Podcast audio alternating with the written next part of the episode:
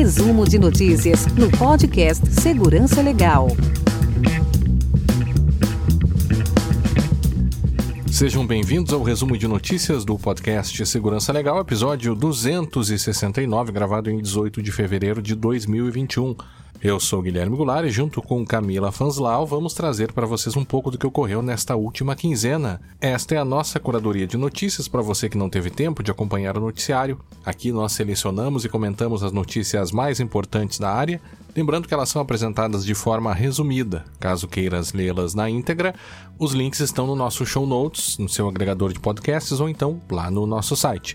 Para entrar em contato conosco e enviar suas críticas e sugestões é muito fácil. Nosso e-mail é o podcast@segurançalegal.com. Se você acompanha e gosta do Segurança Legal, já pensou em nos apoiar? Acesse o site picpay.me barra Segurança Legal, escolha uma das modalidades de apoio e entre os benefícios recebidos você terá acesso ao nosso grupo exclusivo de apoiadores lá no Telegram. E temos a felicidade de anunciar que o episódio de hoje tem o apoio do Promobit Promobit é uma comunidade de pessoas que compartilham entre si as melhores ofertas da internet. A grande vantagem dessa plataforma é que as ofertas são enviadas por pessoas normais, os consumidores dos produtos, atualmente contando com mais de um milhão de usuários cadastrados na plataforma. A ideia é você pagar o menor preço nas suas compras feitas pela internet. O Promobit ainda confere se aquele preço realmente é uma oferta. Todas as postagens são moderadas, uma a uma pela equipe do site. Atualmente são recebidas mais de 700 ofertas por dia nas mais variadas categorias. Isso inclui livros, perfumes, jogos de videogame, televisões, action figures e muitos produtos de informática. Tá precisando de um fone novo? Hoje tem uma oferta especial de headset lá no Promobit que pode vir a ser o seu próximo fone, quem sabe. Certamente os ouvintes do Segurança Legal vão encontrar uma oferta interessante por lá. Visite www.promobit.com.br ou baixe o aplicativo para iOS ou Android. E neste episódio, Desdobramentos dos últimos vazamentos. Novo vazamento expõe mais de 100 milhões de contas de celular a segurança nos browsers, a invasão da companhia de fornecimento de água da Flórida, problemas com o Clubhouse na Alemanha, entre outras notícias, e vamos a elas. Desdobramento dos últimos vazamentos. Os últimos dias têm sido bem movimentados na área de segurança da informação aqui no Brasil. Além dos novos incidentes, houve desdobramentos do, do grande vazamento de dados pessoais que comentamos lá no episódio 266. Segundo o Convergência Digital, o IDEC, Instituto Brasileiro de Defesa do Consumidor, enviou uma carta pública de denúncia a diversas autoridades federais cobrando por ações imediatas em relação ao mega vazamento. O documento aponta graves violações à Lei Geral de Proteção de Dados, LGPD, e ao Código de Defesa do Consumidor e destaca a urgência de que sejam adotadas medidas de mitigação dos danos causados, como uma fiscalização mais rígida e regular dessas bases de dados imensas, como é o caso dos birôs de crédito, setor que pode ter originado este vazamento. Ao mesmo tempo, a Serasa também divulgou uma nota à imprensa, ainda em 8 de fevereiro, dizendo que está investigando internamente o vazamento.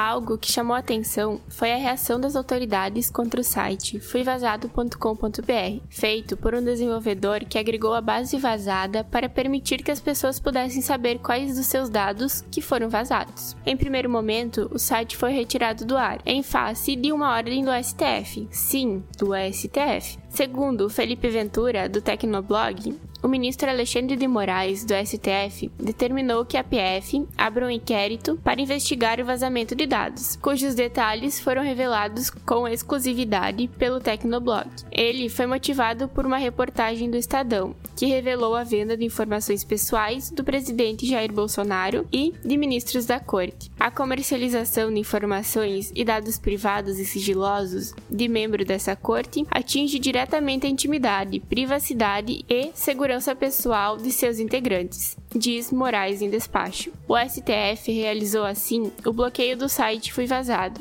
e também o fórum que disponibilizava os dados. Além disso, ele ainda ordenou que buscadores bloqueassem os referidos conteúdos. A preocupação do ministro Alexandre de Moraes, contudo, parece estar fundada no potencial vazamento de informações de autoridades. Devemos notar que a própria eventual tipificação dos agentes envolvidos nesse caso também não é tão simples. Uma possível tipificação criminal se daria pelo artigo 154-A do Código Penal, que envolve o crime de invasão de dispositivo informático. Ocorre que a conduta de divulgar, comercializar ou transmitir os dados só é punida se foi antecedida pela invasão e obtenção. Assim, aqueles que somente divulgaram os dados sem obtê-los não cometem o crime do 154A, embora uh, possa ser discutida também uma, uma eventual ilicitude sob a ótica da LGPD. A reação das autoridades também demonstrou várias coisas. Primeiro, aparentemente, elas ainda não entenderam direito como é que esse incidente ocorreu. O Procon de São Paulo pediu a abertura de um inquérito policial, exatamente um inquérito contra o autor desse, desse referido site, é, para que o desenvolvedor dissesse, entre outras coisas, como teve acesso aos dados. Segundo o próprio site do Procon de São Paulo, o Procon encaminhou ao delegado-geral de polícia do estado de São Paulo um pedido de abertura de inquérito policial para a averiguação da atividade do site fuivazado.com.br. O site que estava no ar, né, no momento dessa nota aqui do Procon, pretende informar se ou oferece a informação de se o CPF ou o CNPJ que fizer a consulta está entre os dados vazados na internet. O site solicita algumas informações pessoais dos usuários, como CPF e data de nascimento, sem dizer a necessidade ou a finalidade, ainda pede doações em dinheiro dos usuários para a manutenção das atividades.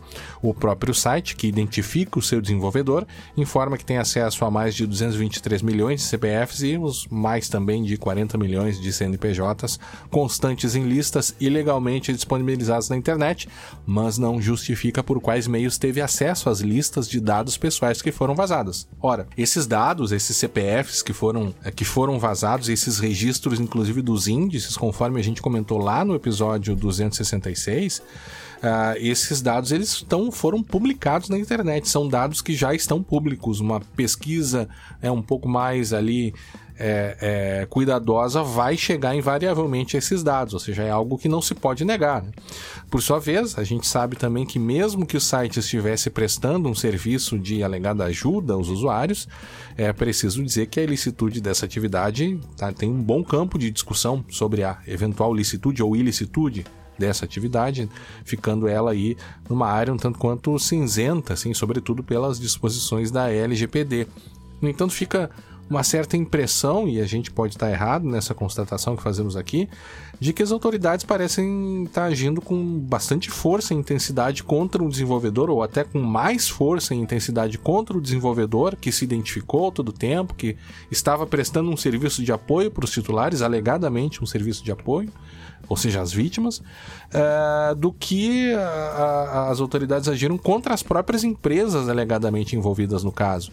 Nesse momento também temos que pensar em como ajudar as vítimas, as pessoas que foram atingidas e tentar oferecer um certo tipo de segurança ou pelo menos até mesmo algum tipo de ciência para os atingidos.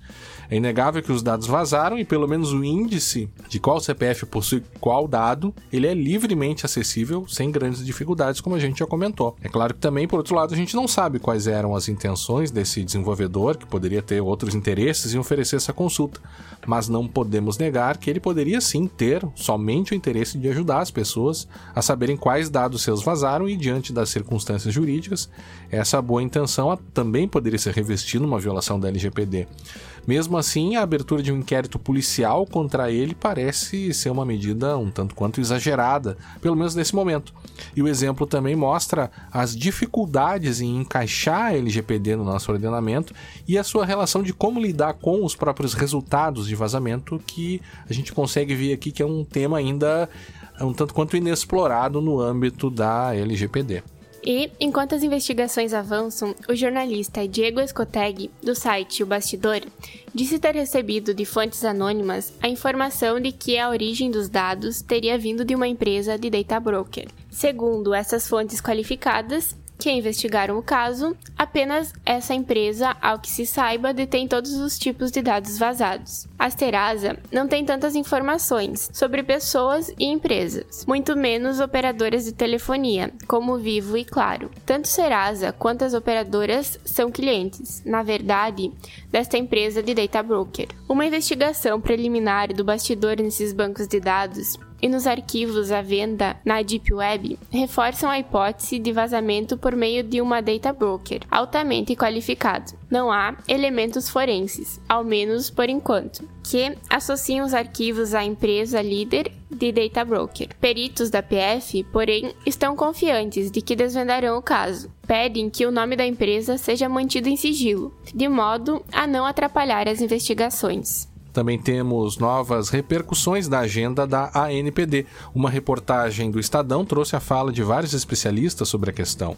Chamou atenção um ponto levantado pelo professor Danilo Doneda, que destacou o fato da ANPD tratar primeiro a regulamentação diferenciada para microempresas e empresas de pequeno porte, deixando lá para o fim de 2022 o documento orientativo para o público. Disse o Doneda, aspas, a regulamentação começou não pelo direito do cidadão, mas pelas exceções em relação às empresas. Isso pode sinalizar que talvez haja muitas empresas pressionando a NPD e poucos cidadãos fazendo o mesmo. Se a agenda regulatória considerar só a questão de demanda, ela corre o risco de ser sequestrada por empresas. Olha só. A ANPD respondeu dizendo que a agenda é um, só um, somente um cronograma de trabalho e não uma priorização de temas em razão de sua importância. De fato, né? É, eles dizem que não foi uma priorização, mas a ordem no tratamento de problemas parece-nos que justamente é uma, uma possível forma aí de priorização, né? Além disso, uma fonte anônima, ainda ouvida pelo Estadão, disse que a estruturação da ANPD estaria caminhando a passos de tartaruga e que em 27 de janeiro eles não tinham sequer ainda os ramais telefônicos. Ainda falando em ANPD, também chamou atenção, e de uma forma negativa, um artigo sem autoria uh, do dia 10 de fevereiro, que foi postada no próprio site, postado no próprio site da autoridade, e esse artigo, ao tecer comentários sobre esse grande vazamento que a gente comentou agora no início do episódio de hoje, é, eles disseram que a maioria das fontes desses dados ainda é desconhecida. Em sendo conhecida a fonte dos dados vazados, o cidadão pode entrar em contato diretamente com as organizações controladoras dos dados para indagar se suas informações estão entre as que foram supostamente expostas, bem como quais dados especificamente foram atingidos. A nota, evidentemente, foi um tanto quanto decepcionante, pois jogou no colo do usuário a responsabilidade de ir atrás das fontes desses vazamentos e encontrando buscar aí uma tutela é, é, não coletiva, mas uma tutela individual contra cada uma, né, um, talvez por meio de uma ação uh, individual de cada um dos atingidos, uh, contra essas empresas, o que, é, de, mesmo que seja possível, é, é, na verdade, é, é, quando a gente olha para a atuação das autoridades de proteção de dados ao redor do mundo inteiro, elas vão justamente num caminho contrário a esse. E caso a NPD, a NPD insista em seguir essa linha, talvez nós não tenhamos boas notícias uh, num futuro próximo. E por fim, a Secretaria Nacional do Consumidor se reuniu com a NPD para tratar de um acordo para a proteção dos dados dos consumidores. A gente comentou no último resumo sobre um possível risco aí de uma descoordenação dos órgãos que tenham entre as suas atribuições de alguma forma a tutela dos direitos do, de dados pessoais, ou do, tutela dos dados pessoais, né? E essa descoordenação poderia se demonstrar aí por vários órgãos atuando ao mesmo tempo, sem uma coordenação, enfim, levando aí até trazendo até mais problemas do que eventuais eh, resultados aí nesse caso. Então, nesse sentido, a Secretaria Nacional do Consumidor, a Senacom, e a Autoridade Nacional de Proteção de Dados estão finalizando as tratativas para firmar um acordo de cooperação técnica para a proteção de dados dos consumidores e participaram da reunião a secretária nacional do consumidor, Juliana Domingues, e o presidente da ANPD, o coronel reformado, Valdemar Gonçalves, que, apenas a título de curiosidade, aí, antes de presidir a ANPD, ele era presidente da Telebrás. Novo vazamento expõe mais de 100 milhões de contas de celular. E não bastasse tudo isso, foi descoberto um novo vazamento que envolveu dados de operadoras de celular. Segundo o Carlos Sambrana, do site Neofeed, de acordo com a PSafe, registros de 102, mais de 102 milhões eh, de contas de celular foram vazadas na Dark Web. Ali estão informações sensíveis de milhares de brasileiros, inclusive do presidente Jair Bolsonaro, com tempo de duração de ligações, número de celular, dados pessoais e muito mais. Marco de Mello, CEO e fundador da PSafe, detalhou o caso com exclusividade ao Neofeed e revelou que ainda hoje enviará um detalhado documento com a investigação realizada para a Autoridade Nacional de Proteção de Dados. Disse O Demelo, nós não temos como dizer se são informações de clientes da Vivo e da Claro, mas temos certeza que são dados de grandes operadores de telefonia do Brasil. A AppSafe descobriu o vazamento na Dark Web na quarta-feira, 13 de fevereiro, e a equipe logo entrou em contato com o cybercriminoso para verificar se de fato as informações eram reais.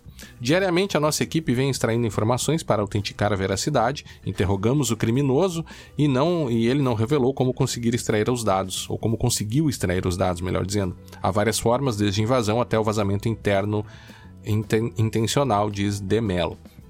Site Neofeed é, procurou os operadores e elas deram respostas genéricas sobre sua responsabilidade, sobre a transparência, que não identificaram nenhum vazamento e blá blá blá. E ainda sobre esse tema, é, foi publicado um artigo bem interessante pelo Luiz Queiroz lá no site Capital Digital. O título do artigo é A PSAFE contribui para a segurança da informação dos brasileiros?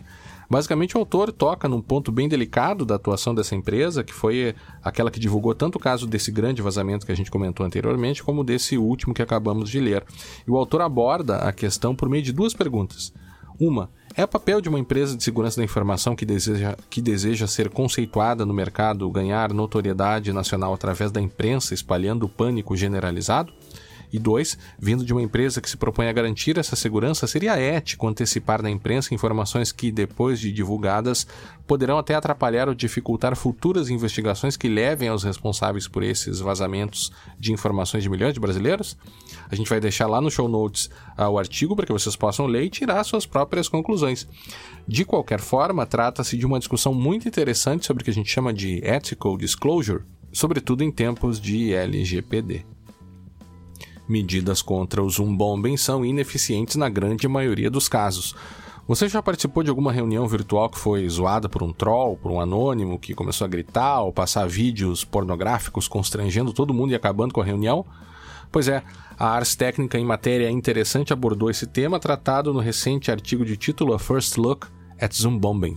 Basicamente, eles falam que com a pandemia, isso já é notado por todos, aumentar, aumentou bastante aí exponencialmente as reuniões via videoconferências. Ao mesmo tempo, também aumentaram as ações de trolls e pessoas mal intencionadas que invadem essas reuniões e fazem ameaças, publicam materiais criminosos e, no fim das contas, acabam com as reuniões, que é justamente o chamado Zoom Bombing. Então, o que esse paper concluiu, que a gente citou, a First Look at Zoom Bombing, é que as medidas para conter essas atividades são, na maioria das vezes, ineficientes, pois eles acabam tomando decisões baseadas em um threat model errado, é um modelo de ameaças errado, algo que o Vinícius aqui sempre comenta nos nossos episódios. E essa modelagem de ameaças, entre outras coisas, faz com que se analise contra quem se está protegendo e qual a fonte da ameaça. Assim, os pesquisadores disseram que a maioria dos ataques não é realizada por pessoas externas à reunião que fizeram um ataque de brute force, por exemplo, para descobrir códigos ou senhas. Ao contrário, as ações são realizadas pelos próprios insiders, pelas pessoas que têm acesso legítimo às informações das reuniões, o que faz com que as medidas comuns, como reuniões protegidas por senha, acabem sendo inefetivas. Em outros casos, os trolls ainda usam nomes de pessoas conhecidas nas reuniões, o que faz com que as salas de espera sejam ineficientes para tais casos, fica o link aqui também para a reportagem e o paper que fala sobre o assunto. A segurança nos browsers. Por diversos motivos, o que inclui entre eles a intensa adoção da nuvem, nós fomos migrando nossas atividades para os navegadores. Hoje é bastante frequente que um usuário comum doméstico ou um trabalhador realize praticamente todas as suas atividades e tarefas em um browser: reuniões, e-mails, acesso aos mais diversos sistemas, documentos da nuvem, etc. Ocorre que essa circunstância faz com que a segurança dos navegadores seja cada vez mais um ponto crucial para a segurança do usuário, fato que nem sempre é notado pelos próprios usuários. Nesse sentido, o Google lançou um patch para o Google Chrome que corrigiu uma vulnerabilidade Zero Day e essa vulnerabilidade atingiu Windows, Mac e Linux e envolvia um buffer overflow no motor de renderização de JavaScript. O anúncio foi acompanhado por uma suspeita até de que essa vulnerabilidade Zero Day poderia ter sido utilizada em uma campanha de ataques realizados por norte-coreanos contra alguns pesquisadores de segurança que foram infectados apenas ao visitarem um site. E também nessa linha de segurança em browsers, uma das coisas que também não é fonte de preocupação, pelo menos não é tão frequente, sim, uma fonte de preocupação para os usuários, são as extensões. As extensões são usadas pela maioria dos usuários e servem para aumentar as funcionalidades do browser, permitir integrações e, e realizações de outras tarefas. Ocorre que as extensões também são passíveis de problemas de segurança, e foi exatamente o que aconteceu com a extensão The Great Suspender, bastante popular uh, nos usuários de Chrome. E ela faz algo bastante simples, até algo que o próprio Chrome deveria fazer, que é suspender abas que não estão sendo usadas, uh, isso para economizar recursos do computador. O Google suspendeu a extensão, dizendo que ela possuía malware e que o que ocorreu aparentemente após o desenvolvedor ter vendido a extensão em julho de 2020. Sim, parece que aí é um mercado de vendas de extensões. O problema é que, apesar do Google ter feito isso em fevereiro de 2021, a Microsoft já tinha notado um comportamento estranho da extensão, desabilitando ainda, no, de nove... ainda em novembro de 2020 no navegador Edge.